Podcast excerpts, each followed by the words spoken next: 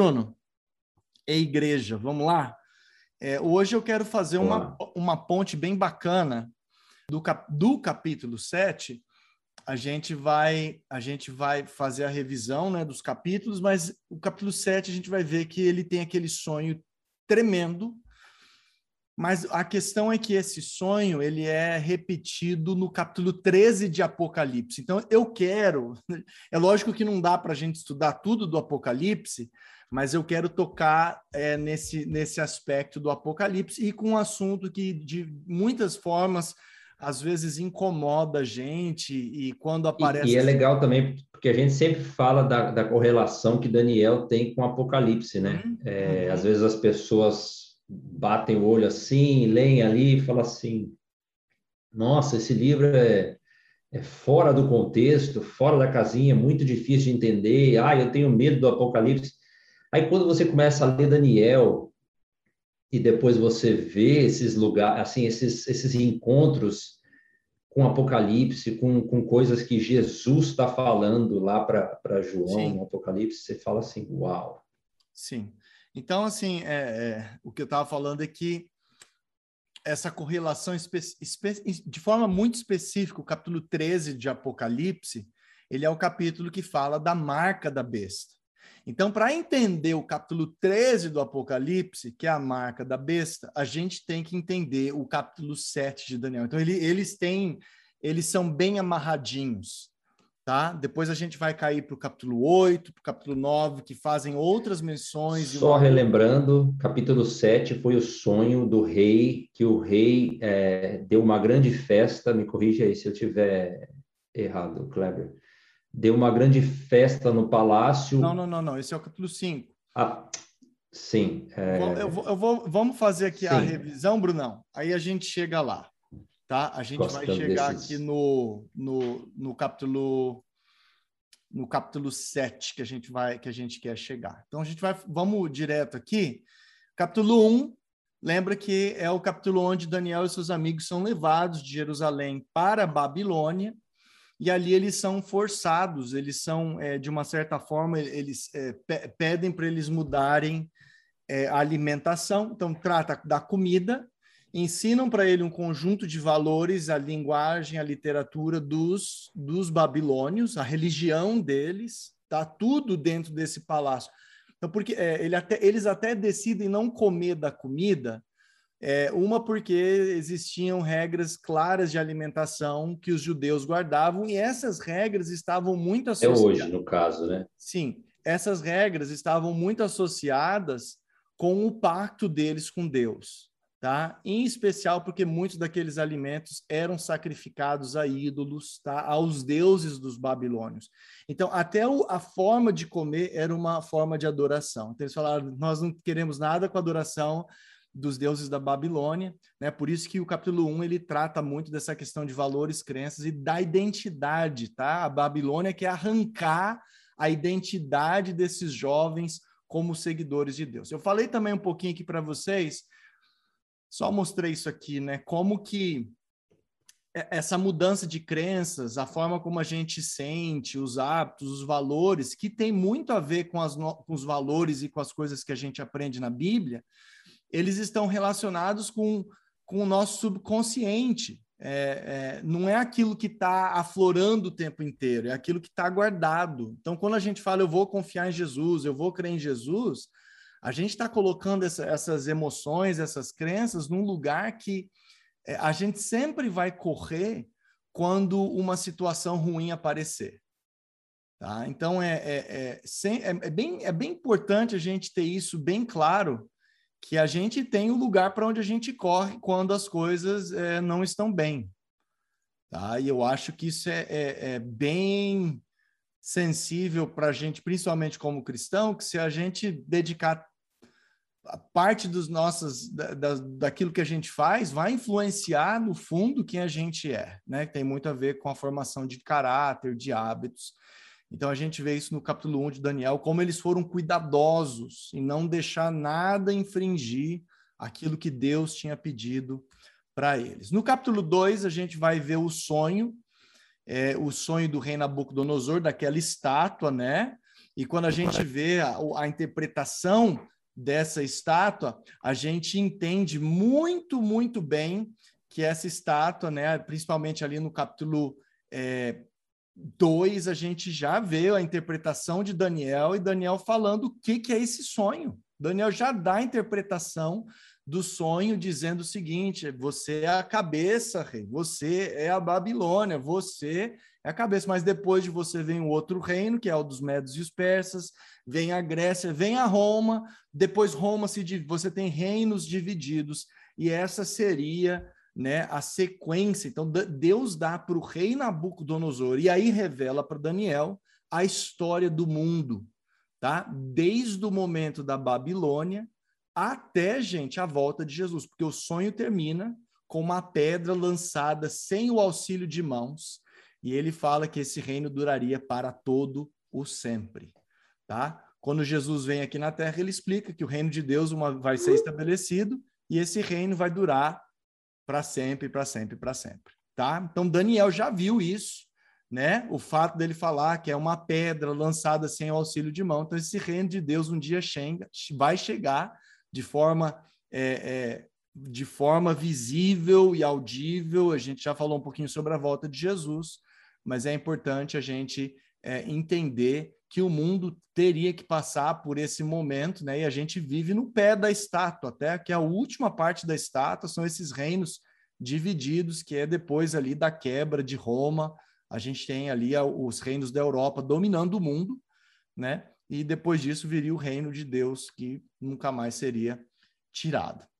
A gente tem Daniel capítulo 3, a, a, a fornalha, né? aquele momento em que o rei Nabucodonosor força a adoração da estátua, ele fala: não vai ser desse jeito aí que Deus me mostrou, eu tenho a forma que vai ser, vai ser o meu reino para sempre, para sempre, para sempre. Então, manda fazer uma estátua inteira. É, então, o capítulo 3 é realmente é, o rei Nabucodonosor falando: eu não, eu não aceito esse reino de Deus. Tá? Além, de se opor, além de se opor a Deus, ele queria fritar os filhos de Deus ali. Os filhos de Deus. E aí quem aparece no meio do fogo? O próprio Cristo aparece no fogo, né? E aí o rei manda. É interessante que o rei manda tirar eles lá de dentro, mas ele não manda o aquele filho do, dos deuses, né? Como ele declara. Sim, eles sair. falaram filhos. É. Tá? Aí a gente tem por que, que o número 666 é um número simbólico importante na Bíblia. A gente vai, esse número é repetido no livro de Apocalipse, tá? É, é um número importante para a gente entender que é um número simbólico e, e, ele vem da Babilônia, tá? Então isso é bem legal a gente saber da onde que veio, tá? Quando a gente falar, né, o número 666 é o 600 era o número de todos os deuses na Babilônia, 60 os deuses, o deus maior, né, que ou era Marduk ou Bel, dependendo do momento da Babilônia, e 6 era o número do deus menor. Então você tem aí essa tríade, né, uma é uma trindade é, do mal, e quando a gente coloca no contexto, Bruno, do, da estátua ali, que, e o contexto da religião babilônica, esse número simboliza que existe, que, que o inimigo de Deus, desde aquele momento ali, antes mesmo de Jesus vir, já queria se colocar em oposição a Deus, é, o, a, a, Deus como trindade. A gente vai falar hoje um pouquinho sobre isso quando a gente tratar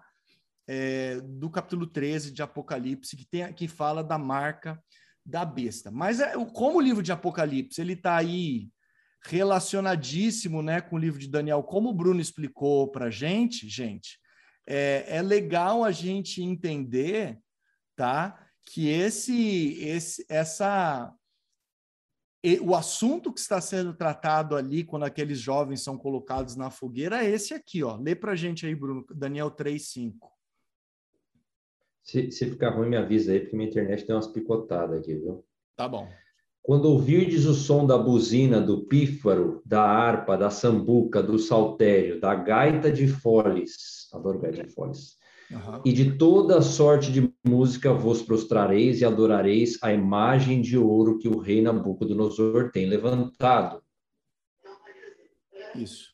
Então, olha, olha que interessante que a gente tem aqui no capítulo 3 de Daniel, né? Quando você lê o texto, aí você tem uma primeira parte que fala de música, né? Então ele colocou lá uma música, né? E, cara, música é um negócio assim todo mundo aqui sabe que música é muito mais do que só conteúdo. A música mexe com emoção, tá? Está diretamente relacionada à emoção do ser humano.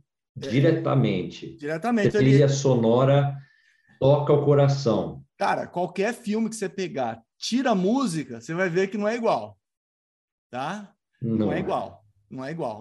Filme Nem Chaves é igual. Viu? Nem Chaves. Tira, tira a música, do, a trilha sonora do filme de terror, você nem tem tanto medo. A música cria todo o, o, o, o momento ali, aquela, aquela experiência, tá? E pode ser usada, Bruno, para o bem e pode ser usada para o mal também, tá? E nesse caso aqui ele usa, e olha o que, que ele está querendo aqui, né? Que a Bíblia fala aqui, né?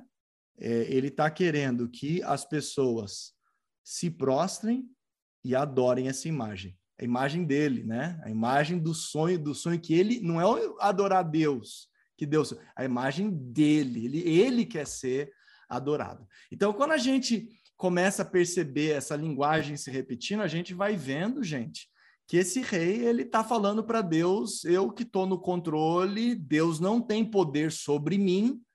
É, é, é, e, e, Brunão, quantas vezes a gente não quer esse, essa, esse poder, né? em coisas menores, né? Não assim como o rei, né? Pedir para as outras pessoas adorarem, mas a gente quer. A gente decide tudo, a gente quer opinar sobre tudo. Quer, quer tudo, né? Não quer seguir o que Deus fala, né? Então a palavra de Deus ela vem em oposição a isso. Capítulo 4. Aquele sonho, um outro sonho, Deus dá uma visão de uma árvore, que ela árvore é doidão cortado, o rei fica bem doido, né? E aí ele volta aos sentidos e no final da vida dele ele se entrega a Deus, é Deus quem realmente controla. Capítulo 5, Bruno, é o sonho do, do neto do Nabucodonosor, que manda trazer os utensílios do templo, do tabernáculo. Hoje a gente vai voltar a, a ver o tabernáculo no Apocalipse, como ele é importante, mas eles, ele desrespeitou os símbolos que Deus deixou sagrados do, do tabernáculo, que sempre apontaram para a salvação. Fez uma balada, fez uma balada com os utensílios do templo. Do templo. Em outras aí, palavras. o cara passou, passou do limite. É.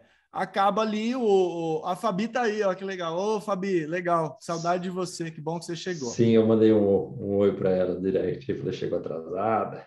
Tá tudo beleza, chegou, tá bem. Estamos aqui fazendo recapitulação. Então ele tem essa festa. E aí no capítulo 6, a gente vê que o reino dele já foi, tá um novo reino. Eles não gostam do Daniel porque esse cara não tem quem controla ele, porque ele adora Deus. Fazem lá uma lei, porque não acham nada de errado na vida dele. Fazem uma lei para também questão de adoração, de novo adoração. A gente começa a ver que a questão da adoração é, ela, é, ela vai presente daqui até o final. Tá? E a gente vai ver como isso é importante aí é, nesse assunto. Então, capítulo 6 é o Daniel na cova dos leões e o livramento de Deus no momento de provação. Então, esse capítulo é muito importante porque agora a gente vai para o capítulo que vai apontar de novo para a questão de adoração. Daniel agora tem um sonho e esse sonho ele está é, é uma amplificação do sonho do capítulo 2 tá? Porque no capítulo 2 ele sonha é a cabeça de ouro, mas agora aquela cabeça de ouro é representada por um leão com asas, tá? Então agora o ouro é o, é o leão. A prata, que são dois reinos juntos. Então é um urso que se levanta de um dos seus lados, mostrando que um dos seus lados era mais forte que o um outro. Ele era representante da prata naquela estátua, dos braços e do peito de prata. A gente tem a Grécia representada pelo bronze na estátua, mas agora representada por um leopardo com quatro cabeças. Lembra que eu falei que essas quatro cabeças eram os quatro. É, quando Alexandre o Grande morre, depois de conquistar o mundo de uma forma muito rápida, é, ele, o reino da Babilônia é dividido entre quatro quatro dos seus generais, tá? Cassandro, Lisímaco, Ptelomeu e eu sempre esqueço o, o nome do último lá. Depois eu posso ver isso aí para vocês. E, por último, a gente vê Roma.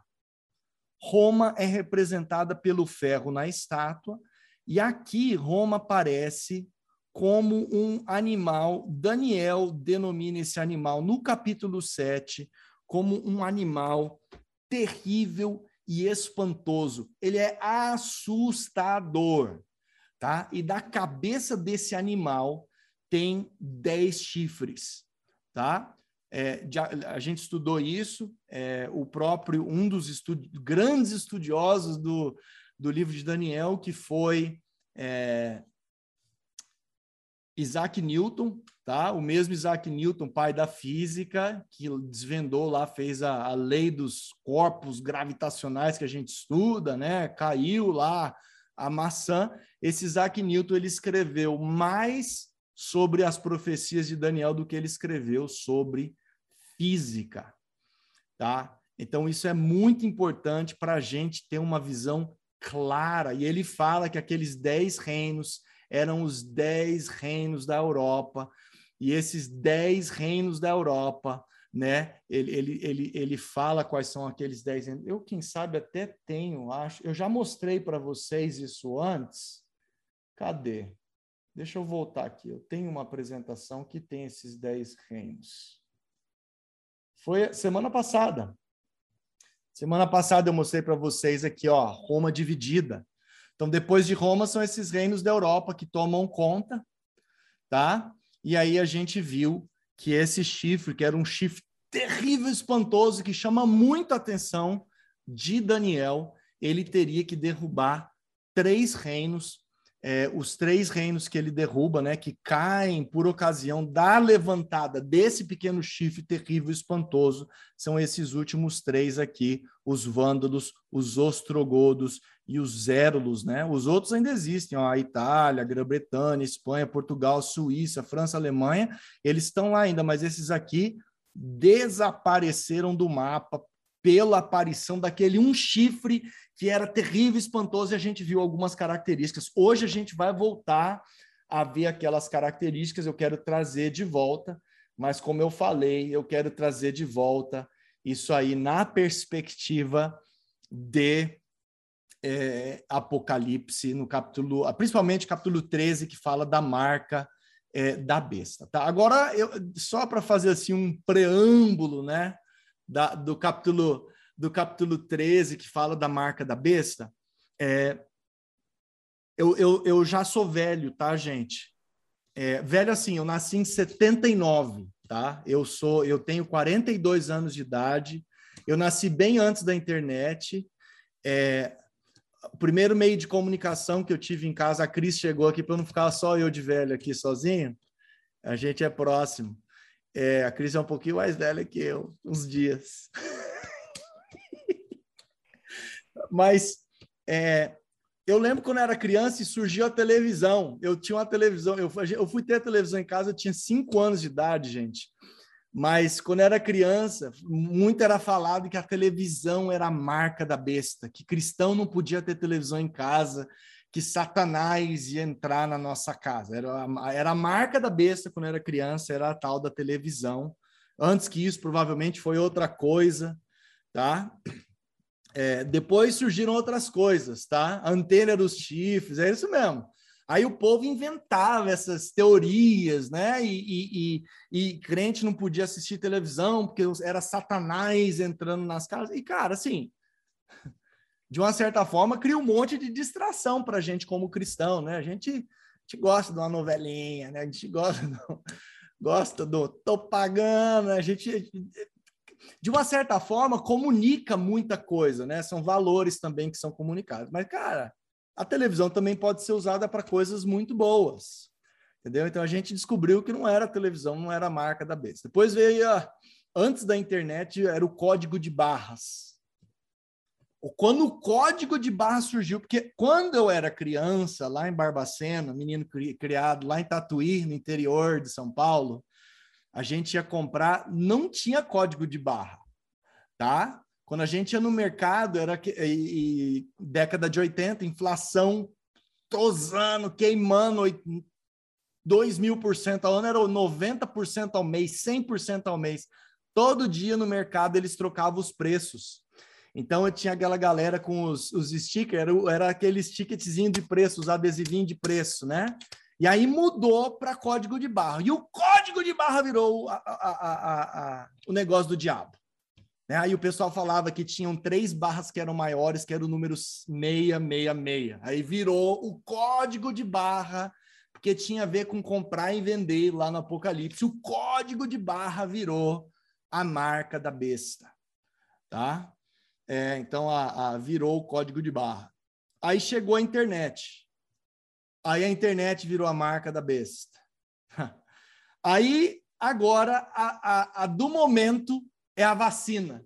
A vacina é a marca da besta. E aí que tem um monte de cristão que, que, vive, que, que vive dessa é, montanha russa religiosa, tentando achar um objeto para colocar a tal da marca da besta. Tá? E por isso que eu quero falar um pouquinho disso aqui para vocês hoje. Tá?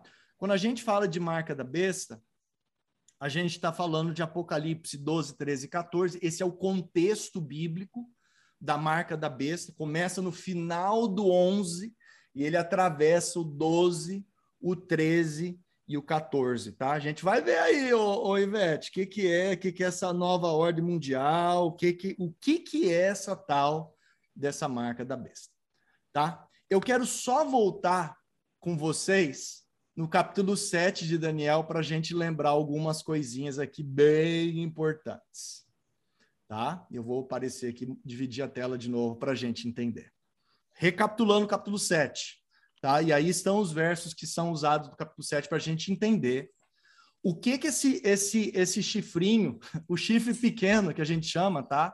O chifrinho, é, qual seria o impacto desse chifre pequeno é, sobre é, o mundo religioso, tá? Porque agora a gente vai ver quem que é esse chifre pequeno. Primeira, primeira característica dele, surgiria lá dos dez chifres. Já mostrei para vocês que para esse chifre pequeno ser estabelecido, três reinos têm que cair, porque ele surge e três reinos caem, que é o ponto número dois. Arrancaria três daqueles chifres para ele poder se firmar como um poder possuía características de homem, né? Os olhos de homem, a boca que falava, com insolência, chama atenção. até da... sonhei com essa, com essa chifrinho aí esses dias. O Bruno, perigoso, viu, Bruno?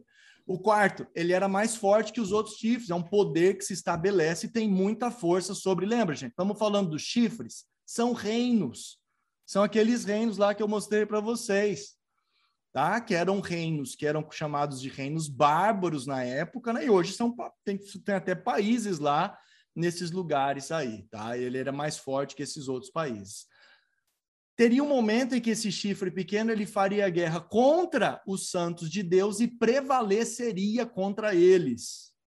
Sexto ponto, proferiria palavras contra o Altíssimo, magoaria os santos do Altíssimo, cuidaria em mudar os tempos e a lei, esses tempos e a lei aqui tem a ver com o capítulo 13, a gente vai notar isso aqui é, é, no capítulo 12, 13 e 14. 9, os santos lhe seriam entregues. E aqui o capítulo 7, no verso 25, ele dá uma medida de tempo para a gente, tá?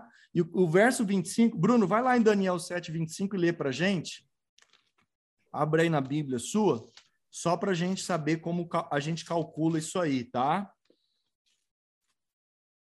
Ele cuidaria em mudar os tempos e a lei, é, e aí os santos seriam entregues nas mãos desse poder por um por tempo, tempos e metade de um tempo. E isso, essa mensuração de tempo é muito importante para a gente é, entender é, o tempo em que, que esse reino ele, ele seria estabelecido. A minha Bíblia diz assim: vai desafiar o Deus Altíssimo e maltratar os seus santos com perseguições.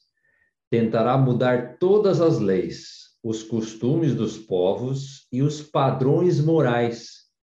Durante três anos e meio fará que o bem, fará o que bem entender com o povo de Deus. Muito bem. Então, três anos e meio. Então, isso aí já dá meio que uma. Que já deixa claro, né? Os estudiosos, né? Que é um tempo, né? O tempo, tempos, dois e metade, né? Então, é, você faz a soma aí, né? Você tem três e meio. E aí, Daniel é, 7,26 fala que seria tirado durante um tempo, seria esse reino seria destituído. Tá? Mas vai... o tribunal julgará, vai tirar desse rei todo o seu poder para acabar com ele de uma vez por todas. Isso. Aí olha só, Paulo, na época lá de Jesus, lá, estamos falando de Paulo, a gente está falando ali 40, 50, 60 depois de Jesus, é quando Paulo é, escreve as suas cartas às igrejas. Olha o que, que o, o Paulo ele manda aí de bola da vez ele fala em 2 Tessalonicenses 2,7, ele fala também de, de, é, do, do anticristo, né? Mas lê para a gente aí, Brunão, o que está falando aí? Ó? Porque já o mistério da injustiça opera. Somente há um que agora resiste até que do meio seja tirado. Olha, olha que interessante, né? O Paulo falou, já que na nossa época, esse ministério de injustiça já está acontecendo aqui.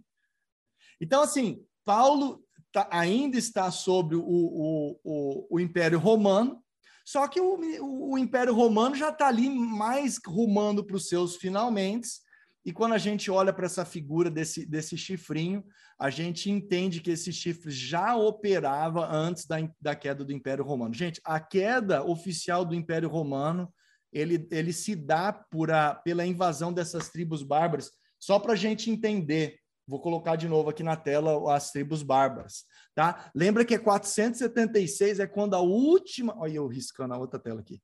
É quando a última tribo bárbara invade Roma. Tá? E eles ali durante um tempo existem guerras que acontecem, tá? E, a, e, a, então Roma ela cai Roma se divide, né? Roma está fracionada, não é mais aquele grande império mundial. Realmente, os chifres, aqueles dez chifres que Daniel viu na cabeça daquele animal terrível, espantoso, que é Roma, que é uhum. é Roma, tá? Mas um daqueles chifres sai da cabeça desse animal. E esse chifre pequeno, de novo, ele destrói três daqueles reinos. Já falei que os vândalos, os ostrogodos e os érulos caem por ocasião da, é, da, do, da ascensão desse chifre pequeno. Tá? Gente, esse chifre pequeno é um poder que sai de Roma. Não mais. É, é, é, legal quando a gente lê o capítulo 7 de Daniel, ele não é igual aos outros reinos. Não esse, mais político, digamos assim. Ele é diferente. Não, não, não, mais militar, talvez. Ele não é igual aos outros, Bruno. Sim. Ele é diferente. Os outros Sim. eram políticos militares. Esse Sim. reino agora não. Porque esse reino agora ele vem para atacar o Deus Altíssimo. Então ele está atacando de forma direta as coisas de Deus. Então ele ataca o nome, ele ataca os santos, ele quer mudar os tempos e a lei, os valores. Quer de mudar Deus. os dez mandamentos, mudar todos os detalhes da lei. Agora, quando a gente vai, quando a gente vai para a história, quem que ocupa esse lugar? Quem que derruba aquelas três tribos arianas, os Érulos, os Vândalos e os Outrogodos, caem aquelas três tribos, aqueles três chifres. Gente, é Roma, a gente chama de Roma papal. Ou ali no terceiro século, quando Constantino se é, quando Constantino se converte, né, converte entre aspas, tá? Não somente agora ele fala, não, agora Na verdade, Constantino viu uma grande oportunidade porque a igreja tinha um grande quórum, digamos assim, um grande número de pessoas, e ele falou assim: "Não, eu, eu também sou do mesmo lado que vocês. Vou ajudá-los."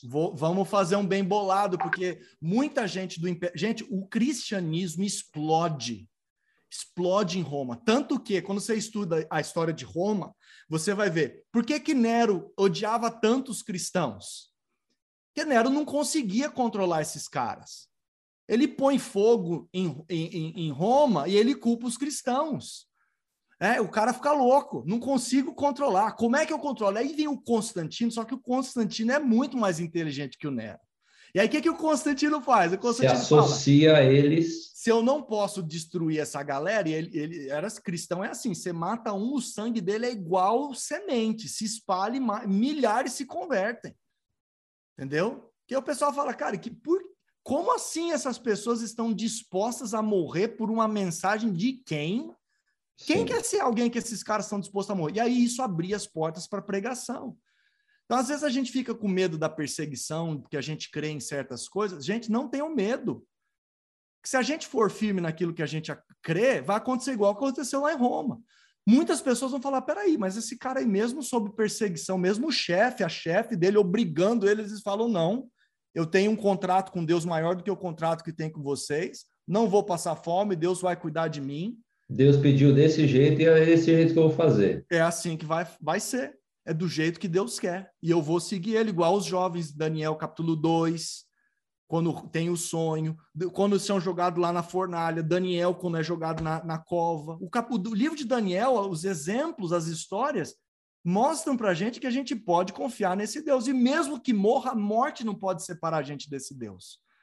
Então, assim, os cristãos ali naquele primeiro século estavam pouco se lixando porque o imperador podia fazer com eles. A tanto quando a gente lê a Bíblia, né, e Paulo fala assim, eles, eles estavam mais cheios do espírito, digamos assim, porque eu lembro do Pentecostes, é, é como se eles estivessem assim muito mais empolgados. E essa empolgação, à medida que o tempo passou, ela ela, ela dissipou, né? Digamos assim. Mas aí, Bruno, entra porque a gente entende quando a gente estuda a, a história de Roma, a gente entende por que que dissipou. Eu vou falar, mostrar para você. Então, o cristianismo está crescendo, está explodindo. Não tem quem segura, tá? Agora surge esse poder que não é mais só político, ele é religioso. Sim. Hoje a gente olha para trás, a gente fala que é a Igreja Católica Romana. E é assim que Constantino, o imperador de Roma, cria a Igreja Católica Romana. Tá? É, eles trazem uma, eles trazem aquilo que Jesus tinha destruído. Tem um aqui que eu quero eu já falei isso para vocês, eu quero só apontar de novo, tá? Hum. Jesus, quando ele vem na Terra, ele, ele, ele quebra três coisas. Ele quebra o templo. Terminei, a gente terminou semana passada ele quebra o sacerdócio e ele quebra os ritos. Então, ritos. Então, qual que é a questão do templo? Deus mandou construir um templo, que aquele templo era um modelo do céu, e esse modelo do céu era para mostrar para o povo o plano da salvação. Um dia vir morrer. Então, tinha os rituais relacionados a esse templo. Um dia viria o Salvador, o Cordeiro, que morreria no lugar, e aí você levava o cordeiro no sacerdote. E substituiria então, todo esse esse procedimento que teria que, que acontecia. Isso. Então, o que, que Deus estava querendo fazer? Uma aula.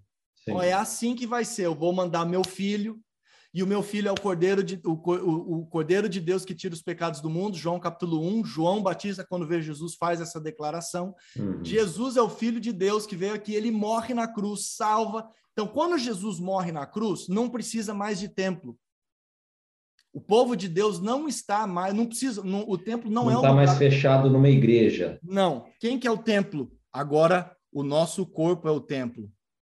Gente, onde um cristão vai, ali é templo de Deus, ali é casa o de reino, Deus. O reino chegou. O reino chega, porque agora, quem que são os sacerdotes? São os filhos de Deus, são, são seguidores, os discípulos de Jesus são os sacerdotes né? 1 Pedro 2,9, vós sois sacerdócio tanto, santo, nação, povo escolhido de Deus, tá? E ele quebra os ritos, deixa dois simples ritos para nós, a Santa Ceia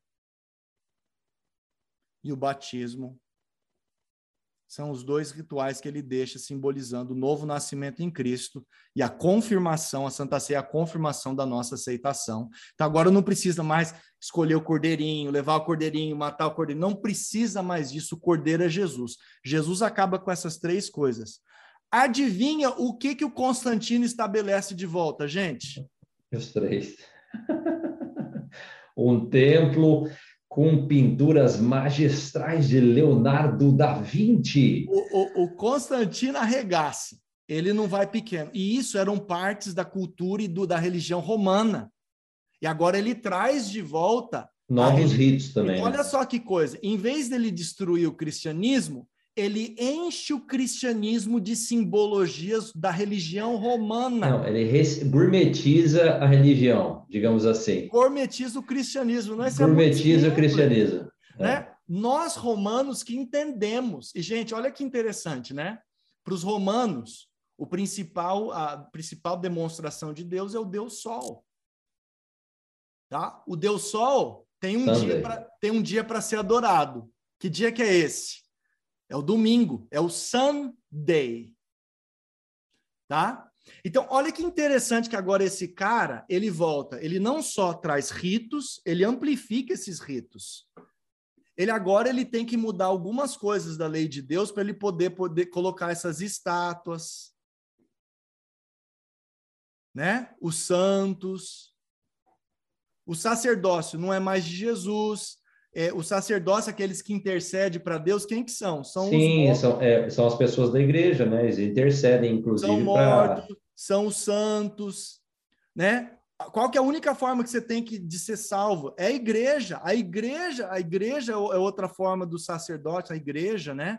Só, você só pode ser salvo através da igreja. Você não pode nem falar com Deus. Você, você é plebe, você não é clero. Quem alcança Deus, tem, a gente tem aqui entre nós e é Deus. Salvação, salvação pelas obras, né? Digamos assim. Isso. E aí você tem que ir à missa, né? O templo, né? O templo Sim. agora. Por que, que o templo volta a ser importante? Para você dar oferta, para a gente construir essas grandes catedrais, demonstrações, né? Do poder. E de... abençoar o mundo. Gente, ele arrebenta, ele, ele não só, ele, ele traz os, essas três coisas, mas não traz em moldes bíblicos. Ele traz essas três coisas em moldes romanos. Tá? Então, o que, que ele faz com a religião? Ele adultera a religião bíblica. Tá? Ele adultera a ele religião. Ele recria a religião, é, é, é como se fosse uma evolução, né? Ele evoluiu na cabeça dele a religião. É. Então, quando a gente lê aqui em Daniel capítulo 7, que essa boca, esse poder, esse chifrinho, ele fala com insolência, ele está tirando Deus do lugar dele. Tá? Ele está tirando Jesus. Jesus não é quem pode não, e, e, e existe essa leitura de que, por exemplo, o Papa é o representante de Deus na Terra, né? Sim, mas é o que ele queria, né? Porque se eu posso escolher o Papa, quem que é o mais poderoso aqui? Sim. Sou eu. Era o, era o imperador que escolhia o Papa, Bruno. Sim. Tá? Sim. Então, assim, eu sou o representante de Deus na Terra e o é. representante de Deus na Terra, que sou eu, vou escolher o outro representante, o pontífice. O cara terceirizou Deus. Terceirizou Deus. Olha que coisa. Não, não só agora a igreja pode perdoar os pecados, tem rituais para perdão dos pecados, você tem que pagar para pecado ser perdoado. Durante e te dá lugar no céu até. Eita, pode e pode. Aí o que, que a gente faz com Jesus, Bruno? Que falou assim, ó. Lê para gente aí. João Ninguém 14, vem 6. ao Pai senão por mim. Disse-lhe Jesus: Eu sou o caminho, a verdade e a vida. Ninguém vem ao Pai senão por mim. Olha Hebreus 4,14. O que, que Hebreus 4,14 está falando? Visto que temos um grande sumo sacerdote, aí dá o um nome do sumo sacerdote, gente. Jesus, o Filho de Deus, que penetrou os céus, retenhamos firmemente a nossa confissão. Só que o que esse cara faz? Esse cara ele fala o seguinte: não, é, é, é, são os santos. A gente entra lá no céu através do santo, é através da Virgem Maria, é através do, do, dos, do, dos apóstolos santos que a gente tem. Então ele, ele começa agora essa, essa, essas insolências que esse rei esse rei está falando, que essa nova religião está trazendo, é justamente isso. Tá? É, é, é, claro quando a gente olha isso aí, está acontecendo aqui diante dos olhos. Só que por, eu fico pensando assim, né? Aí ele fala da questão do, perdão dos pecados. A gente tem, eu tenho alguns textos aqui que falam disso, né? 1 João 1, 7, 9 Fala assim, ó, mas se andamos, andarmos na luz como ele na luz está, tenhamos comunhão uns com os outros, e o sangue de Jesus, seu filho, nos purifica de todo pecado. Se confessarmos os nossos pecados, ele é fiel e justo para nos perdoar os pecados e nos purificar de toda injustiça. Esse cara vem e agora a igreja tem poder para perdoar pecados, tá? Gente, ninguém pode ocupar o lugar do Deus Altíssimo na Terra. Mas, olha só o que, que o Papa Leão... É, Até 13, caiu aqui, cara, desculpa aí. Eu vi, não tem problema. Olha o que, que o Papa Leão XIII declarou. Ele declarou que o Papa ocupa na Terra o lugar do Deus Altíssimo. Então, a gente tem esse poder que surge de Roma, com a força política e militar de Roma, com um rei que agora está forçando isso nos, em todos os cidadãos. O, o, Constantino Bruno, ele declarou que todo cidadão romano ele era, ele era cristão. Uhum. Então, assim, você, o cristianismo não é mais uma escolha. Você nasce cristão. É igual a gente fala no Brasil, né? O brasileiro, o brasileiro nasce católico, né? Então tem escolha mais. Então, como, como que você tira o poder da igreja? Não, se você parar para pensar estrategicamente, é o maior reino do mundo até hoje. Sim, mas olha só, Bruno, o que, que ele faz? Ele, ele, ele centraliza o reino de Deus, falando que você tem que ir num lugar, ou seja, você, você tem lugares geográficos que podem ser abençoados. Você, você tem uma, uma classe especial de pessoas, não são todas as pessoas que são especiais, é uma classe especial, ou seja, você não pode fazer isso, você não pode fazer aquilo. Nós é que temos que falar para você o que você tem que fazer. Nós é que falamos como é que seu pecado pode ser perdoado. Ou seja, por que, que eu vou pregar o. Outra coisa, você não pode nem pregar o evangelho. Porque quem é você? A metodologia é toda, é toda sua. Você... É o conhecimento e a metodologia é todo seu tudo. Você, você tira o poder do Espírito Santo, porque agora o Espírito Santo não pode usar todas as pessoas. O Espírito Santo não está em todo crente. Está só em alguns especiais que se chamam clero. Então, mas, então, mas isso também acontece, é, é, querendo ou não, em, em, em, em, às vezes igrejas evangélicas também, de você separar, ah, esse cristão tem o, tem o Espírito Santo, esse cristão não tem o Espírito Santo, como se a gente pudesse declarar isso, né? Se a gente tivesse essa leitura para isso a gente pudesse ter, se a gente tivesse alguma, alguma palavra. Autoridade, de... alguma autoridade é, é, é, é na Terra para definir, né? Para falar alguma coisa sobre isso, né? Sim. Então, olha só, essa igreja agora, ela cria um modelo. É esse modelo que você está falando, Bruno. E um monte de igreja segue esse modelo. É, nós é que determinamos. Agora nós temos rituais aqui na nossa igreja para a gente determinar quem recebe, quem não recebe, quem está batizado, quem não está batizado para receber o Espírito Santo. Uhum. Você limita o poder de Deus e a atuação de Deus em todo lugar, em todo crente. Como que você tirou o poder da igreja? Tá aí. É, é, foi assim que ele tirou. E aí, o que, que eles fazem por último? A Bíblia diz que ele faria guerra contra os santos do Altíssimo e faria e, e, dá um tempo que ele faria essa guerra, né? Um tempo, dois tempos e metade de um tempo. Antes de explicar isso, eu coloquei esse esse esse slide aqui só para vocês terem assim uma visão do que que essa esse desvio que essa igreja criou, essa igreja romana, ela cria. Só algumas coisas aqui importantes, tá? Que às vezes a gente fala assim, foi a Bíblia que falou isso, foram os apóstolos. Só para vocês entenderem da onde vem isso aí, tá? Primeiro aqui, 310, aqui embaixo, ó. Reza pelos defuntos. Isso não está na Bíblia, isso é contra a Bíblia. 320, uso de velas. Ninguém usava vela. 322, 323, teve o concílio que declara que não é mais o sábado o dia de adoração, que agora é o domingo. Isso muda aqui, ó, no 320, tá? Muda ali. 375, implementado culto aos santos. 404, a instituição da missa como sacramento. Gente, o sacramento é algo que te dá salvação. Tá? É, você fica um pouquinho melhor nos olhos de Deus, é o sacramento. Então você faz alguma coisa e agora Deus. A ideia é mais ou menos a ideia de Deus como Papai Noel. Se você for bem bonzinho, aí no final do ano você ganha o presente, né? Essa é a ideia que eles estabelecem aqui. 431, culto à Virgem Maria. 500 começa a usar roupa sacerdotal. Doutrina do purgatório vem só em 503. Tá? 600, Papa Bonifácio III se declara o bispo universal da igreja. 606, pessoas são obrigadas a beijar o pé do Papa. 754, doutrina do poder temporal da igreja, ou seja, a igreja, você só pode ser salvo através da igreja. A igreja passa a ser o instrumento de salvação. 783, adoração de imagens e relíquias. 880, uso de água benta. E aí você continua aqui. Uma das coisas que me chama a atenção aconteceu um pouquinho mais em cima aqui, né? É, 1190, o uso de indulgências, tá? 1076, o dogma da infalibilidade da igreja, você não pode falar nada contra a igreja, ou seja, a gente que estabelece o que você tem que acreditar e você tem que seguir, porque senão a gente te mata. E para mim, o principal de tudo, tudo, tudo, tudo isso aqui em 1230, vocês leiam aí o que está escrito, a proibição da leitura da Bíblia. Tá? Então, assim, se eu estou falando um negócio, você não tem nem a verdade para poder falar, ó, mas isso aqui a Bíblia fala diferente. O que, que acontece? Né? Então, quando, quando Gutenberg chega e fala, gente, a pedofilia não está lá não, Ivete, mas acontece muito porque eles introduziram uma doutrina que fala que o sacerdote não pode pagar, não pode casar, tá? E aí fica esses caras tudo com a sexualidade enrustida. O sexo vem, o sexo ruim vem com, a, com Agostinho, tá?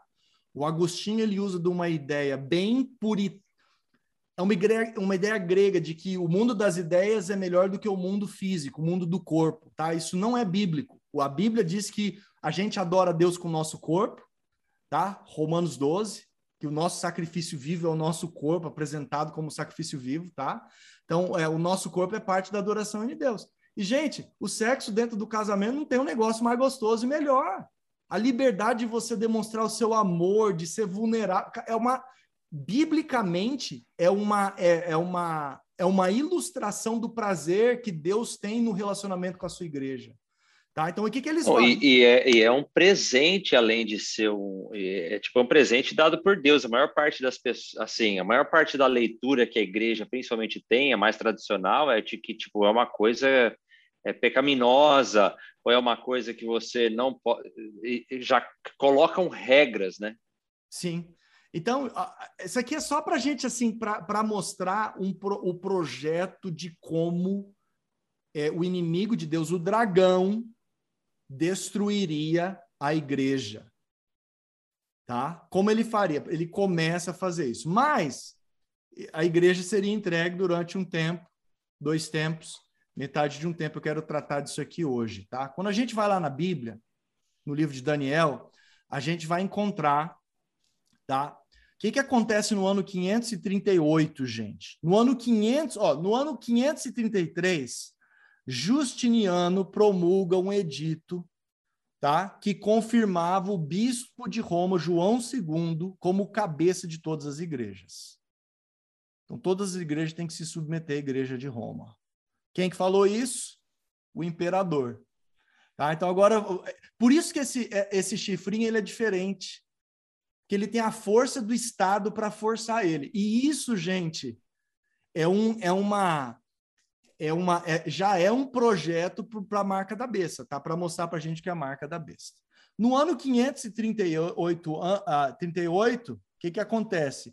O Justiniano dá poderes políticos ao cristianismo. Agora você fala assim, pastor, mas por que, que as pessoas aceitaram isso? Gente, pensa comigo da seguinte forma: os, cristian... os cristãos eram perseguidos e mortos por Roma. Aí o que, que agora você tem? Cara, agora o Estado está do nosso lado. Agora o Estado não está mais matando a gente. Agora o Estado. Muita gente entrou no. Ah, beleza. Não, e, e, depois, veja, depois dessa pandemia ficou provado que a gente consegue convencer a população do que a gente quiser. Do que você quer. e muita gente, ah, não, o Estado está do Sem nosso... questionar que é o nosso bem, né? E às vezes a gente não tem o direito de questionar. Então, assim, eu, eu não sou contra a vacina, mas a gente, todas as pessoas têm que ter o direito de questionar qualquer coisa, gente. Sim. Entendeu? Nós somos livres. Tá? Livre. E a gente tem que ser livre para escolher. Então, quando o Estado ele, ele se estabelece sobre as pessoas e tira essas liberdades, isso são pontos para a gente começar a prestar atenção. O Justiniano dá esses poderes políticos ao cristianismo, e o que, que o cristianismo faz? Eu mostrei a lista lá para vocês. E durante 1260 anos, se você pegar o ano judaico, que são 360, e você multiplicar por 3,5, você vai chegar a essa conta aqui, ó, 1260. Até o ano 1798, que, que a gente lê lá em Daniel capítulo 7, verso 26 fala assim: Mas depois se assentará no tribunal para tirar o seu domínio e destruir e consumir até o fim. Então, olha só, do ano 538 até o ano 1798, então o que, que acontece em 598? O Justiniano fala: a igreja tem todo o poder político para fazer o que quiser ao redor do mundo. E o que, que acontece em 1798? Um outro ela, cara, um ela outro foi rei, destituída. Napoleão manda aprisionar o Papa e fala. Tipo, acabou, acabou essa papagaiada. Manda para cadeia, mata. Sim, põe esse Papa na cadeia, ele é um golpista e acabou esse papo. Acabou Napoleão esse papo. chegou, chegou assim já. Sim, então foi dado um poder, esse poder mundial vai lá e destitui o poder de Roma, exatamente como Daniel sonhou lá no capítulo 7. Tá? Então, eu, eu quero que vocês mantenham muito na cabeça de vocês isso. Agora, quando a gente. Agora eu vou fechar o estudo nosso indo lá para o Apocalipse. Quando a gente vai para o livro de Apocalipse, tá? no final da Bíblia, e João tem as visões que ele tem, e ele não pode falar de forma direta, tá? A respeito da Bíblia, por quê? Porque lembra que Paulo fala que esse reino que viria já está, o, o, o pai da iniquidade, o, o, a força da iniquidade já estava trabalhando. Roma já existia. Então, se João falasse de forma aberta contra que reino que ele estava falando, o que, que aconteceria com João? Nós nem teríamos o livro de Apocalipse, João, eles teriam acabado de matar João ali, porque eles saberiam que João já estava prevendo esse livro não teria chegado até nós. Tá? Mas quando o capítulo 7 fala que esse poder cuidaria de mudar os tempos e a lei, a gente tem que entender direito a força e o poder da lei de Deus. Tá? E aí a gente entra aqui Apocalipse, e eu quero abrir aqui Apocalipse com o. Abre lá em Apocalipse, Bruno, para você ler esses textos que eu não coloquei na tela. Tá? Só para deixar claro para vocês, a gente já estudou Apocalipse, e em todo o estudo eu falava que o Apocalipse, tá? Três quartos, ou aproximadamente 75% do livro do Apocalipse é tirado do Antigo Testamento.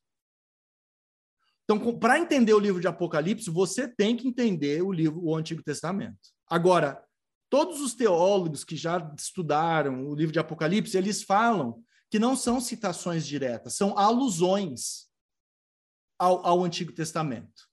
Então, para você entender o livro de Apocalipse e essas alusões, eu vou dar só um exemplo para vocês aqui do que é uma alusão. Então, por exemplo, digamos que no futuro as pessoas vão ser mais mais literais do que hoje, ou que mude, a linguagem muda muito, tá? Aí o Bruno fala, começa o estudo, aí o Bruno fala, cara, eu tô morto de cansado. E alguém daqui 100, 200 anos lê, escuta esse estudo e fala, putz, mas se o cara estava morto, como é que ele está falando? Como é que ele está dando estudo? Ele está morto, não, o morto não fala. Então, é, é, é, uma, é uma linguagem que a gente usa, são figuras de linguagem. Então, o que é uma alusão? A alusão é uma referência. Só que para entender aquela referência, a gente tem que entender a linguagem da época. E para a gente entender a linguagem do Apocalipse, a gente tem que conhecer o Antigo Testamento. Tá? Então, olha que interessante que a gente entra no contexto de, de Apocalipse 12, 13, 14, a, a, a marca está no capítulo 13. Tá? E a gente entende ali, e olha só, o, os ataques são contra a lei de Deus. E a gente tem que entender, quando a gente olha para o Antigo Testamento, aonde que estava guardada a lei de Deus. Bruno, lê para a gente aí Apocalipse 11, 19. Então vamos lá, Apocalipse 11, 19. 11, 19. Então foi aberto o santuário de Deus no céu e ali foi vista a arca da sua aliança. Houve relâmpagos, vozes, trovões, um terremoto e um grande temporal de granizo.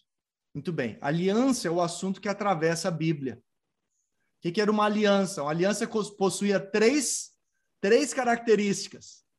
Tem uma, um lado falando a parte que ele vai fazer, as, as, as cara, o, o, então tem o, o, quem está envolvido na aliança, quais são as obrigações desse contrato e o resultado desse contrato. São essas três coisas que uma aliança sempre tem. Então, quem está envolvido, o que, que são as partes do contrato, o que, que tem que ser feito. Qual que são as responsabilidades. E as responsabilidades e o resultado do contrato. E então, o resultado Deus, do contrato. Quando Deus chama o povo de Israel fora do Egito, ele fala, gente, Eu sou o Deus que tirou vocês do Egito, tá aqui o que vocês têm que fazer como parte do contrato. E aí, lá em Êxodo capítulo 20, Deus dá os 10 mandamentos. Já era, já era o 39 contrato que Deus tentava com a humanidade, né? Deus tentava. né? Mas é interessante, Bruno, que, que Deus ele, ele entra nesse contrato. E olha que, que doido. Parte desse contrato, para mostrar a importância desse contrato, Deus pede para Moisés construir um tabernáculo. E dentro da parte mais santa desse tabernáculo, dessa arca da aliança, que era uma representação da presença de Deus nesse contrato, ele manda colocar três coisas dentro dessa arca. Dentro da arca da aliança tinham três objetos. Primeiro objeto, uma bacia com maná, falando para o povo: parte dessa aliança, eu vou sustentar vocês. Não tenham medo, eu vou, tô levando vocês para o deserto, mas eu vou estar presente com vocês e eu vou dar o, o sustento enquanto vocês estão no deserto. Segundo, eu vou dar para vocês líderes. Tinha lá uma a vara de Arão que tinha florido quando Deus escolheu Arão para ser a família que representaria, tá? O sacerdócio. Então, a família de Arão, a família dos levitas, era a família é, responsável pelo tabernáculo, por limpar, por manter tudo ali. E uma terceira coisa estava lá dentro dessa da, da, da arca, Bruno. Eram as duas tábuas de pedra que Deus deu para Moisés. As, os dez mandamentos estavam lá dentro. Gente, quando a gente vê aqui que lá, e a gente sabe que o tabernáculo da terra foi feito de acordo com o tabernáculo do céu. E agora João está olhando lá no céu e ele vê essa arca se abrir, ele vê isso, o santuário de Deus que está lá no céu. Não é mais o Shekinah, a presença de Deus em cima dessa caixinha. É a presença de Deus. Ele vê a arca da aliança. E ali ele vê o. É, é, essa demonstração física, né? essa demonstração é, é, supernatural, tá? Para é, para João entender e falar para a gente, tá? O que que o que que está acontecendo. Então isso é muito importante para a gente entender o que está acontecendo, tá? Então Apocalipse 11 termina com isso. Apocalipse 12. Apocalipse 12 que, que Apocalipse 12 traz? A gente começa a ler o capítulo, fala que João tem uma vista dessa mulher vestida de sol. Quem que é essa mulher no livro de Apocalipse? Você é uma mulher vestida de sol com a lua debaixo dos seus pés e coroa de 12 estrelas sobre a cabeça. Olha que, olha que contraste, né? Enquanto Roma falava do sol, ela fala: olha, a, a luz da igreja está firmada sobre a lua. Quem, quem, quem que é a lua nos corpos celestes? A lua é quem reflete a luz do sol. Ou seja, a lua que representa os ensinos dos apóstolos, que refletia os ensinos do sol, que biblicamente é Jesus Cristo, chamado de sol da justiça. Olha, cara, olha que as imagens que João começa a ter agora. E aí a gente tem uma guerra que começa no céu e o capítulo termina agora com Satanás irado e fazendo guerra contra essa mulher. Lê para a gente lá, Bruno, o verso 13 né? Porque essa igreja, agora essa, essa família, dá luz a um filho, que é Jesus. Então lê para gente lá. Quando o dragão viu que havia sido lançado à terra, começou a perseguir a mulher que dera a luz ao menino. Uhum. Continua lendo aí. Foram dadas à mulher as duas asas de grande águia para que ela pudesse voar em o lugar onde que havia sido preparado no deserto, onde seria sustentada durante um tempo, tempo e metade de um tempo.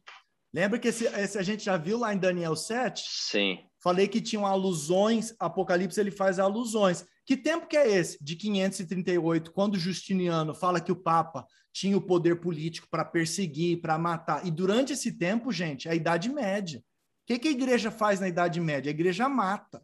Queima, galera queima, persegue. Inquisição. Tá? Então, o que, que ele faz? O que, que é esse, esse poder, o chifrinho lá? O que, que o, dra... o que, que o dragão faz? O dragão agora usa um, um sistema político-religioso que é, que é representado nesse momento por essa igreja católica, tá? Essa igreja romana que sai de Roma, esse poder que não é só político, ele é religioso, para perseguir. Agora o Apocalipse está falando o que, que ia acontecer, mas que Deus ia dar uma forma dessa mulher fugir.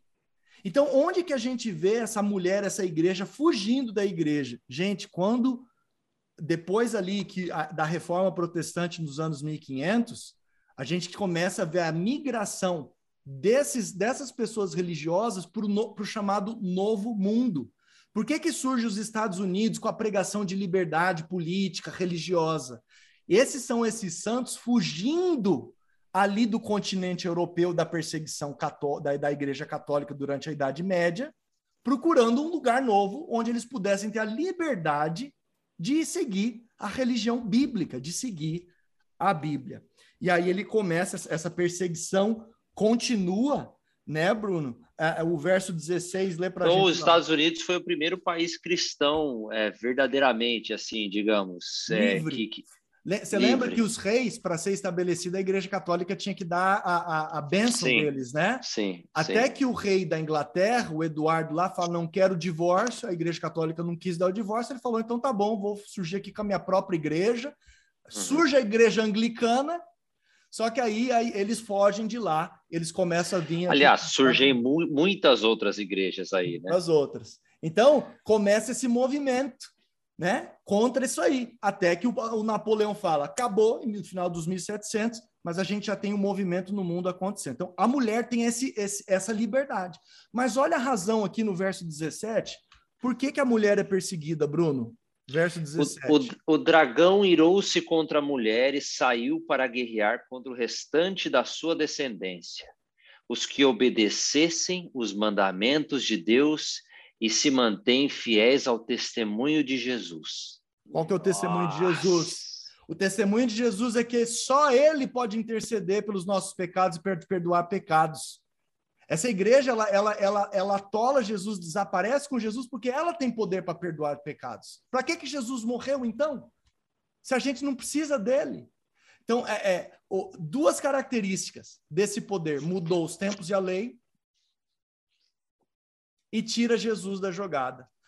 João, quando tem essa visão do fim dos tempos, ele fala: tomem cuidado com essas duas coisas. Tomem cuidado com essas duas coisas. E aí a gente entra, Bruno, no capítulo 13. Tá? O que, o que, que é o capítulo 13? Agora a gente tem esse poder que emerge do mar. Lê lá o verso 1 e o 2, Bruno. Vamos lá. Abre meu sharing aí. Eu acho que eu. É... Co-host. Você já está com. Tô, eu caí. Não, caí. Você entrou contra o nome, né? Por isso, uhum. por isso viu uma besta que saía do mar.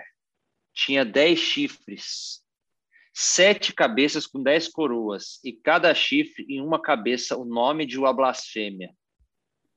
Uhum, continua, continua, A besta que vira semelhante a um leopardo, mas tinha pés de urso, boca de leão. O dragão deu. Dragão Roma, no caso, né? Que a gente estava estudando não, agora. Não, não, não, não, não, não. Não? Não. O dragão, não, o capítulo, dragão, sim. capítulo 12, verso 7, fala sim, assim. dragão, óbvio, Satanás. O, o 9, Satanás. O Satanás, gente, olha que coisa doida. Quem que dá poder para esse chifre pequeno perseguir, matar os santos, mudar a lei de Deus? Quem que é? O dragão deu à besta o seu poder, o seu trono e grande autoridade. Aham. Uhum. E aí, Uma das suas... olha o que, que João vê. João vê a restituição de Roma. Então lê para gente, Bruno. Uma das suas cabeças da besta parecia ter sofrido um ferimento mortal, mas o ferimento mortal foi curado. Uhum. Todo, é. todo, todo mundo ficou maravilhado e seguiu a besta. E aí o que, que eles fizeram? Adoraram o dragão que tinha dado autoridade à besta e também adoraram a besta, dizendo: Quem é como a besta? Quem gente, pode guerrear contra ela? Gente, quem dá autoridade para a igreja romana naquele começo é o próprio Satanás. Como é que ele faz isso? Tirando as coisas de Deus e colocando no lugar das coisas de Deus rituais de novo, rituais não bíblicos, rituais pagãos. E coloca aquilo ali de bom. E a igreja, essa, essa igreja força as pessoas. Você tem que fazer isso. Lembra? Você não tinha escolha, você era queimado, você vai morrer. Você entendeu? Bruno, eu não consigo fazer o share com você porque o outro, você tinha entrado com Sim, outro nome e ele era host. Eu não consigo mais mudar isso. Tá bom. Tá? É, então, gente, é importante a gente entender o contexto. Ah, e você vê que coisa interessante que o que João fala, ele traz os animais, né? Ele traz os animais que a gente viu no Daniel 7. A, a besta que via era semelhante ao leopardo, com pés como de urso e a boca de leão, ou seja, é uma confusão o que, que a Igreja Católica traz? Ela traz o desejo do, do, do Nabucodonosor de ser adorado, ela se. Ela, ela, ela se, agora deu. Ela é semelhante ao leopardo, tá? Como avança rápido, mata. Você tem que mutar um dos seus áudios aí, Bruno. E, e ela, ela mata como aqueles poderes ali fizeram contra o povo de Deus. Tá? Então, cara, é, é, tão interessante quando a gente começa a ver isso aqui no capítulo 13 e a gente vê a relação de Apocalipse 13 com Daniel 7. Tá? Agora, qual que é o assunto aqui? Tá? E a gente começa a ver isso, gente. Você depois lê aí o versículo, o capítulo é, 13 inteiro, só para vocês entender. Aí ela fala assim, ó, verso 7 foi-lhe dado também que pelejasse contra os santos, dos, dos é, os santos e os vencesse. Foi o que aconteceu durante a Idade Média. Deu-se-lhe ainda autoridade sobre cada tribo, povo, língua e nação, ou seja, esse poder vai ter influência sobre todas as nações da terra. Verso 8: E adorá-la-ão todos os que habitam na terra, aqueles cujos nomes não foram escritos no livro, da, no livro da vida do Cordeiro, que foi morto desde a fundação do mundo. Gente, esse poder está tirando a adoração do Deus verdadeiro, e, e, e, aqui a questão da adoração é muito essencial, tá? A adoração é repetida em vários versos desse capítulo. Qual que é o assunto principal do capítulo 13, que é o capítulo da marca da besta? Tá? E essa marca é dada na testa e na mão tá? Então, é, e esse tá mais para frente aí essa essa questão da adoração da imagem da besta, tá? E você vê aí no verso, quer ver? Lê aí pra gente, Bruno, verso 3 que fala da adoração, o, o 3 e o 4. O 4, né? Do, do capítulo 13. Do capítulo 13. Uma das cabeças da besta parecia ter. Essa já lemos. Já o ferimento mortal. E o 4 fala, então. 4. Adoraram o dragão que o dragão. tinha dado autoridade. A besta. Sim. Então, olha só. A gente ah, tem... já existe uma já existe uma adoração, né? É, com, com, descomedida. Verso 8. Todos os habitantes da terra adorarão a besta. Uhum. Todos aqueles que não tiveram seus nomes escritos no livro da, vi, da, da, da vida do Cordeiro que foi morto desde a criação do mundo. Verso 12. Exercia toda a autoridade da primeira besta, em nome dela fazia a terra e seus habitantes adorarem a primeira besta, cujo ferimento mortal havia sido curado. O ferimento lá de 1798, quando Napoleão manda prender e o Papa morre, é curado depois. Daqui a pouco eu falo quando é que foi curado. O verso 18, Bruno. Aqui há sabedoria. Aquele que tem entendimento, calcule o número da besta, pois é número de homem. O seu número é 666. Muito bem. Lembra que eu falei que é o número 666? Deus não tem poder. Nós temos mais poder do que Deus. O que Deus pede, vocês não precisam fazer. Vocês têm que fazer o que a gente pede para vocês fazerem. Então, quando a gente estuda, e aí a gente entra no capítulo 14, porque Apocalipse capítulo 14 é um chamado de Deus para a gente. Apocalipse 14. Chamado para quê, Bruno? Vamos lá, qual o chamado do 14? Lê o verso 6 e o 7, Bruno. Então vi outro anjo que voava pelo céu e tinha na mão o evangelho para proclamar aos habitantes da terra a toda nação, tribo, língua e povo. Uhum. E ele disse em voz alta: Temam a Deus e glorifiquem-no, porque chegou a hora do seu, do seu juízo. Adorem quem fez o céu, a terra, o mar e a fonte das águas. Qual que é o, qual que é o, o, o, o assunto principal do capítulo 13? É a adoração. O, o que que aqueles reinos que Daniel vê, ele, eles se colocam contra Deus? Contra a adoração de Deus como o único Sim. Deus verdadeiro, como Deus poderoso, como Deus altíssimo, que perdoa pecados, que enviaria o seu filho para morrer no nosso lugar, que estabeleceria todos os santos para serem sacerdotes de Deus. Esse poder, ele, ele faz tudo para tentar destruir o trabalho de Deus o Pai, Deus o Filho e Deus o Espírito Santo. Então, assim como Deus tem, Deus é Deus Trino, Deus Pai, Deus Filho Deus Espírito Santo, no capítulo 13, a gente vê uma trindade contrafeita: o dragão, a besta e uma segunda besta. Tá? Então são três pontos. Quais, qual que é o ponto principal? Adoração a Deus. Adoração a Deus. Qual que é a marca da, de, da besta? É a adoração a Deus. É, é sempre criar um, um, sistema alternativo de adoração adoração. E aí, o que, que Deus faz no capítulo 14? Ele chama de novo todos os que habitam sobre a terra para aceitarem o evangelho. O que, que é o evangelho? Que um dia um Deus de amor enviou o seu filho para morrer no nosso lugar, ressuscitar para um dia dar, perdoar nossos pecados e um dia a gente ter acesso ao céu. Então, a adoração, esse chamado de novo. E aí ele fala assim, ó, vi outro anjo voando pelo meio do céu, tendo o evangelho eterno para pegar os que assentam, né? É, o segundo segue falando assim: caiu, caiu a Babilônia, essa confusão que foi criada. Que confusão é essa? Mudança da Bíblia, tirar Jesus de ser o centro da adoração, nosso Salvador. Falar que a igreja tem poder, que os santos não têm tanto poder assim. E só para a gente ver como a lei, o que eu falei aqui é que a lei está no centro da adoração, né?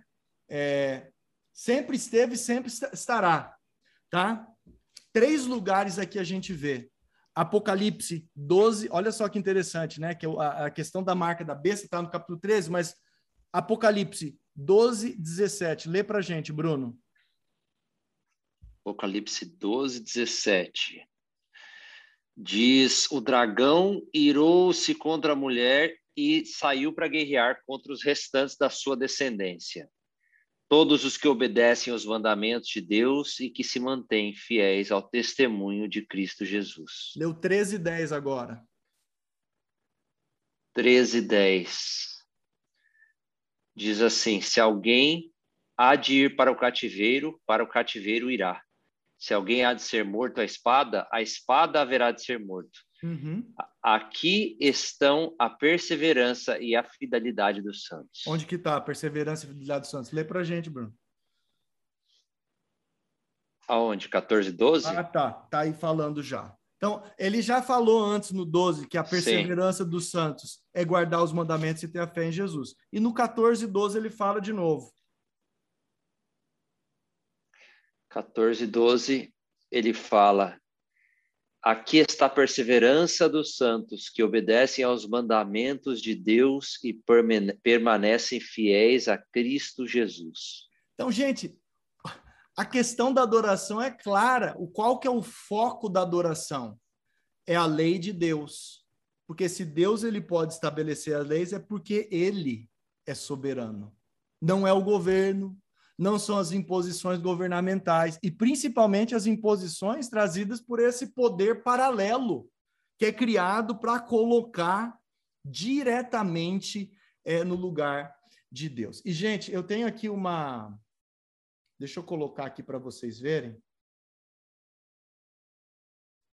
Quando a Bíblia fala quando a Bíblia fala de, do, e aí fala do selo de Deus, capítulo, é, o Apocalipse até fala dos selados, né, de Deus, é, só para vocês é, saberem, né, que Deus se utilizou de linguagem, de, de exemplos, e, e muitas das leis do tempo em que Deus escreveu essa lei, elas eram feitas bem parecidas, elas eram bem iguais, tá?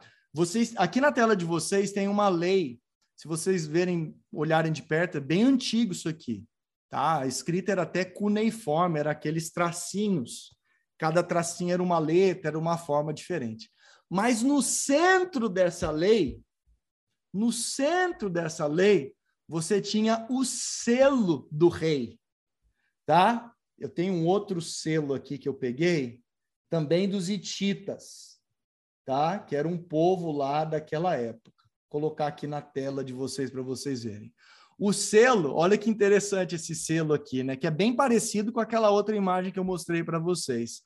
Eles tinham aqui uma das as características do rei nessa nesse selo no centro, ficava no meio da lei, eles colocavam o selo da lei de Deus, tá? E aí tinha o, o, o poder desse rei, né? Magnus Rex, né? O, o rei Magno, é o rei principal, né? Quem que manda aqui? Quem que é o quem que é o Deus que controla tudo isso aí? O território deles aqui representado por esse boi aqui com os órgãos dele, cada coisa disso aí tinha a representação e o território e o nome desse rei. Então, tudo, a, a, as três características desse rei do selo de Deus estava ali.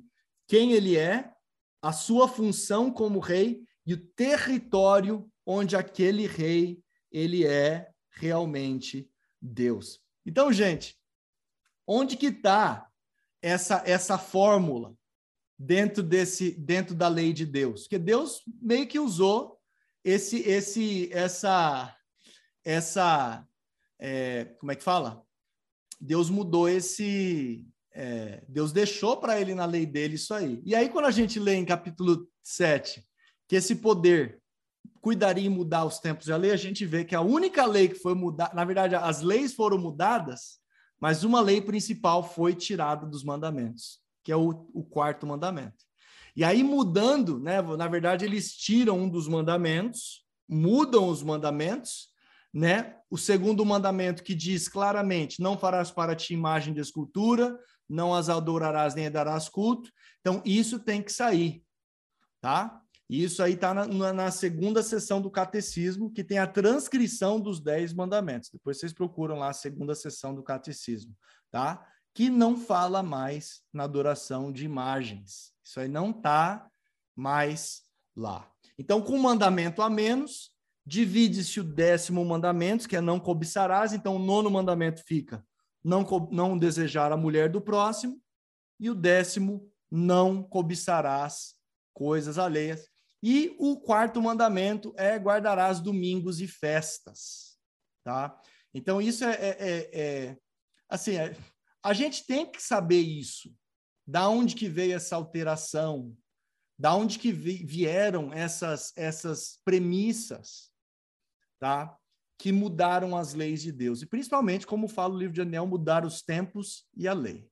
Lá no, no cânon 29 do Concílio de Laodiceia, 364 depois de Cristo, é, a decisão é feita ali. Fala o seguinte: os cristãos não devem judaizar e estar ociosos no sábado, mas devem trabalhar nesse dia. Porém, o dia do Senhor devem honrar especialmente, e sendo cristãos, não deverão, se possível, fazer nenhum trabalho nesse dia. Se, contudo, forem achados judaizantes, serão separados de Cristo. É isso aqui que acontece. Tá? O, o, João Paulo depois escreve uma carta chamada Dies Domini, tá? E aí ele tenta explicar isso aí que estava acontecendo. Fala assim: os cristãos assumiram como festivo o primeiro dia depois do sábado, porque nele se deu a ressurreição do Senhor. Gente, a Bíblia não fala em nenhum lugar para fazer isso. E o domingo é estabelecido ali no terceiro século, no quarto século, 364. Tem nada a ver com a Bíblia aquilo que Deus realizou na criação e fez para o seu povo mesmo, encontrou na morte e ressurreição de Cristo seu cumprimento. Teve cumprimento muita coisa na morte de Cristo, não o sábado. Tá? Aquelas festas, aquelas celebrações, aqueles rituais, aquilo lá teve, mas o mandamento não. Os mandamentos de forma alguma. Aí ele fala, né, ele até fala na parousia, né, na vinda de Cristo, com a vida gloriosa de Cristo. Nele se realiza o, o plenamente sentido espiritual do sábado. Do sábado passa-se ao primeiro dia depois do sábado, do sétimo dia passa o primeiro dia, o dia Domini torna-se o dias Christi. A Bíblia não fala isso. E aí a gente tem que fazer uma escolha. A gente vai seguir a Bíblia ou a gente vai seguir o que algum poder determina?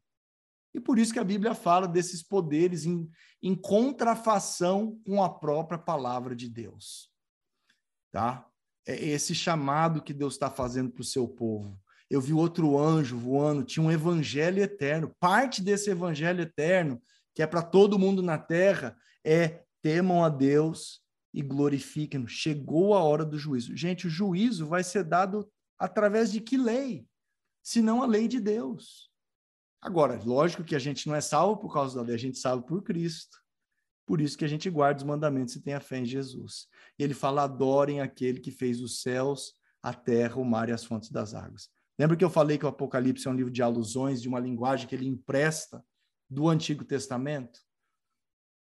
Da onde que é tirada essa, essa ideia de que Deus é o Criador do céu, da terra e do mar? Tem só um mandamento que fala disso, tá? Que fala que o nosso Deus, ele é o Deus Criador dos céus, da terra, do mar e de tudo o que neles há. Hoje eu quero deixar para vocês a certeza de que a gente pode confiar na palavra de Deus. Esse Deus, como a própria Bíblia diz, é o mesmo ontem, hoje e eternamente. Esse Deus ele, ele não muda, tá? Ele, é, ele, ele, ele, a gente pode confiar nele, que ele não mudou. A gente pode confiar que um dia, quando Jesus veio, ele não veio para mudar a sua lei, ele veio aqui para confirmar como a gente guarda o sábado, como que a gente não mata. Ele amplifica essas leis, traz um novo sentido a forma correta da gente fazer isso. É, o bonito, gente, a gente vê o trabalho do Espírito Santo. O trabalho do Espírito Santo. Eu estava eu tava vendo aqui o. Tem uma moça aí no Brasil, uma. Uma. É, uma influencer, uma YouTube, é, não é youtuber, ela é, trabalha bastante no Instagram, tem uns quase uns 5 milhões de, de seguidores. E ela, lendo a Bíblia sozinha, descobriu o sábado. Aí um monte de adventista foi lá atormentar essa menina, sabe? Ela falou, cara, não é o que vocês falam, é o que a Bíblia diz. Eu falei, tá aí. Não é o que a religião fala. Que se a gente se entregar para uma religião, no dia que aquela religião, digamos que ela saia dos moldes bíblicos, a gente continua seguindo homens. Assim como pessoas no passado seguiram um poder político religioso que saiu da Bíblia e ninguém percebeu quando isso aconteceu. E aí acreditaram que pelo que aquilo que lembra que a marca da besta é a questão da adoração, é a forma de pensar, e a gente acreditar que pelo trabalho das nossas mãos, pelas nossas obras, a gente pode ser salvo. E a Bíblia em nenhum lugar fala isso. A Bíblia fala que a gente é salvo pela fé em Cristo Jesus, e por isso que a Bíblia reafirma que a questão dos mandamentos é uma questão da gente entender quem Deus é, a quem a gente deve adorar. E por último, ele fala assim que a gente tem que entender que esse Deus, ele é um Deus, esse Deus a gente é chamado e esse Deus é o Deus que vai julgar a gente. E que quando a gente entende esse julgamento e que a gente não é salvo é, é, por aquilo que a gente faz, mas a gente é salvo pela nossa fé em Cristo. Esse é o selo de Deus. O selo de Deus é eu colocar a minha fé e a minha salvação nas mãos do Salvador, ter a fé nele, e agora eu não obedeço mais às leis, porque é uma obrigação, porque eu, porque eu tenho que fazer, porque eu vou ser salvo. Deus vai me olhar melhor se eu, se eu fizer aqui o, o que a lei pede. Muda. Muda a forma que a gente olha a lei. E Jesus deu essa forma, né? Ele falou: Se me amardes, guardareis os meus mandamentos. Assim como eu amo meu Pai, guardo os seus mandamentos. Muda. O mandamento não é mais guardado por obriga com o entendimento, com a visão de que é uma obrigação e eu vou ser salvo por causa desses mandamentos. Agora eu guardo o mandamento porque eu já sou salvo. Você vê a mudança? Primeiro, é, eles trouxeram a ideia de que Deus me aceita porque eu faço, Deus aceita porque eu vou num lugar. Agora ele fala: não. Você aceita porque Jesus já morreu no seu lugar. Você já foi salvo através da graça e da fé em Jesus. E agora a gente entendendo esse amor, a gente fala: como é que eu obedeço mais a esse Deus? Como é que eu, como é que eu, como é que eu posso viver uma vida mais próxima desse Deus? E a gente entende que o tempo é algo importante para esse Deus, que esse, que esse dia é, um, é uma confirmação de que eu creio que aquilo que eu tenho, aquilo que eu sou, vem desse Deus. A gente vê que o, o sábado é uma demonstração da, da deliberação de Deus, que não precisa descansar, mas que descansa para ter um relacionamento com a gente. E passa a ser o sinal dessa adoração, desse, desse relacionamento nosso com Ele. Então, assim, gente, que Deus liberte a gente hoje das, da, da forma de guardar os mandamentos que os judeus tinham e que depois a Igreja Católica traz de novo. Se você fizer o que a gente manda, você. Eles até colocam uma coisa que nem os judeus não faziam. Mas Jesus é a forma correta. E quando a gente é, é, é, é salvo, né? É o que a, a, a Janaína está falando aí, ó. Quando a gente é, já está salvo, é, tira o peso. O peso sai. Eu não estou guardando o mandamento para ser salvo. Estou guardando o mandamento porque eu já fui salvo. E porque esse Deus, ele tem um interesse, eu entendo a bondade, o amor desse Deus para comigo. E isso altera quem eu sou. Isso me ajuda a ser quem eu sou de forma livre, longe de amarras, longe de poderes políticos humanos. Então, assim, você fala assim, pastor, a vacina é a marca da besta? Ela é se você acreditar que a vacina está ocupando o lugar de Jesus e que alguém está te pedindo para você tomar a vacina, aquilo agora é um sinal de salvação. Aí, tudo bem. E se você adorar a vacina no lugar de Jesus, é, é a marca da besta. Se agora você não precisa nem mais de Jesus, agora é só tomar a vacina e você vai para o céu. É isso que você está fazendo? Ou será que isso é um poder, um ritual da igreja, alguma coisa que está ocupando o lugar que é o lugar de Jesus, de perdoar pecados? Espírito Santo de tomar conta do nosso corpo e Deus de estabelecer as suas leis. Porque se alguma tiver, e a gente está trocando as bolas. Isso aconteceu desde o tempo de João, já estava acontecendo essa substituição, isso vai acontecer até o final dos tempos. Mas lembrem-se que esse poder que foi dado para Satanás, para esse poder religioso, para tentar causar confusão, voltaria nos finais dos tempos para tentar obrigar a gente a guardar uma lei que não é a lei de Deus. E esse poder vai ser distribuído a todos os reinos do mundo. Isso vai ser uma coisa mundial que vai acontecer. Aí você fala assim, pastor, as bases para isso estão sendo estabelecidas no COVID, no COVID? Eu acho que sim. Essa questão de uma organização mundial ter o poder sobre todos os países, de dar poder para esses países faz, é, é, exercerem, a, a, obrigarem as pessoas a fazerem algo. Agora, é isso o, a marca da besta? Não, não é isso a marca da besta. A marca da besta, lembrem-se, sempre, não esqueça, é sobre adoração. Tudo que ocupa o lugar de Deus como centro da nossa adoração, e principalmente quando isso for forçado para nós, de uma forma religiosa, tá? Se utilizando de novo, igual Roma, igual a igreja de Roma se utilizou de poder. Você fala assim, pastor, mas então só quem guarda o sábado vai ser salvo? Não sei. Eu acho que tem gente que vai ser salvo em todos os lugares. E a Bíblia, o capítulo 14, é tão específico. Ele fala assim: que gente de todas as tribos, nações e povos. Eu acredito, tem gente que fala assim: ah, mas os adventistas são guardas. A gente guarda. Ah, mas tem a Ellen White. Cara, a Ellen White ela só falou o seguinte: tem um livro Evangelismo que ela fala o seguinte: que Deus tem fiéis em todos, todas as religiões. Tem católico que vai ser salvo, tem batista que vai ser salvo, tem presbiteriano que vai ser salvo, tem até adventista que vai ser salvo. Tem até ateu que vai ser salvo. Mas a gente não vai ser salvo por um outro poder. Só tem um jeito de ser salvo. E é por isso que eu acho que quando a gente for confrontado, e Deus vai dar luz para a gente falar o seguinte: Deus vai mostrar para a gente esse momento. Que essa, essa obrigação for colocada de forma final, a gente vai receber um, um sinal. O Espírito Santo vai falar no coração desses fiéis em todas as religiões.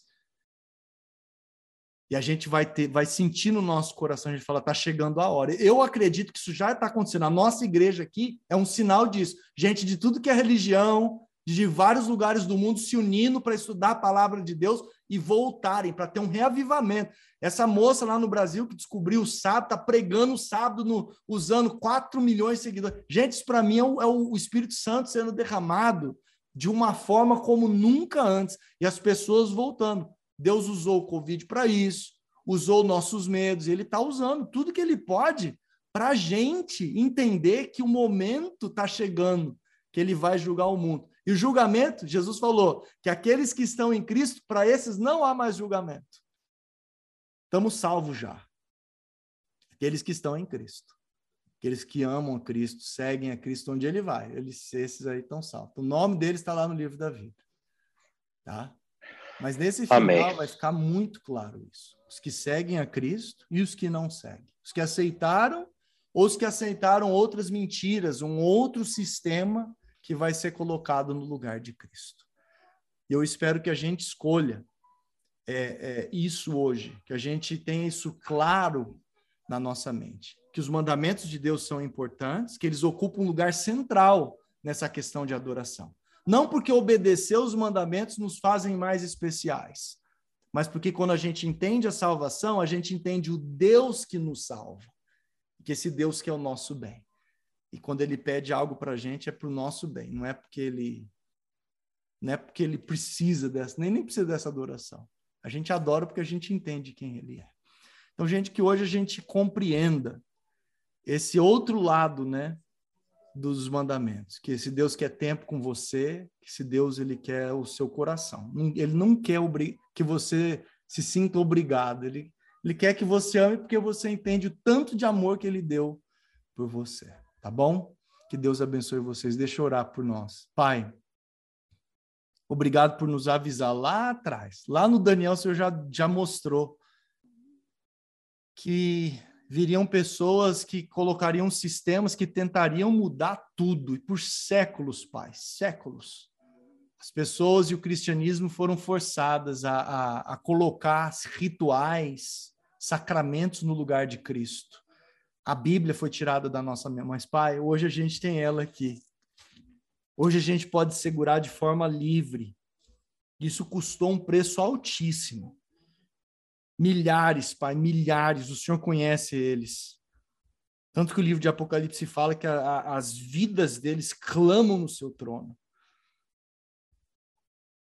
Porque um dia tua palavra foi tirada e mentiras foram introduzidas. Mas, Pai, nós queremos agradecer e louvar o teu nome, te adorar hoje.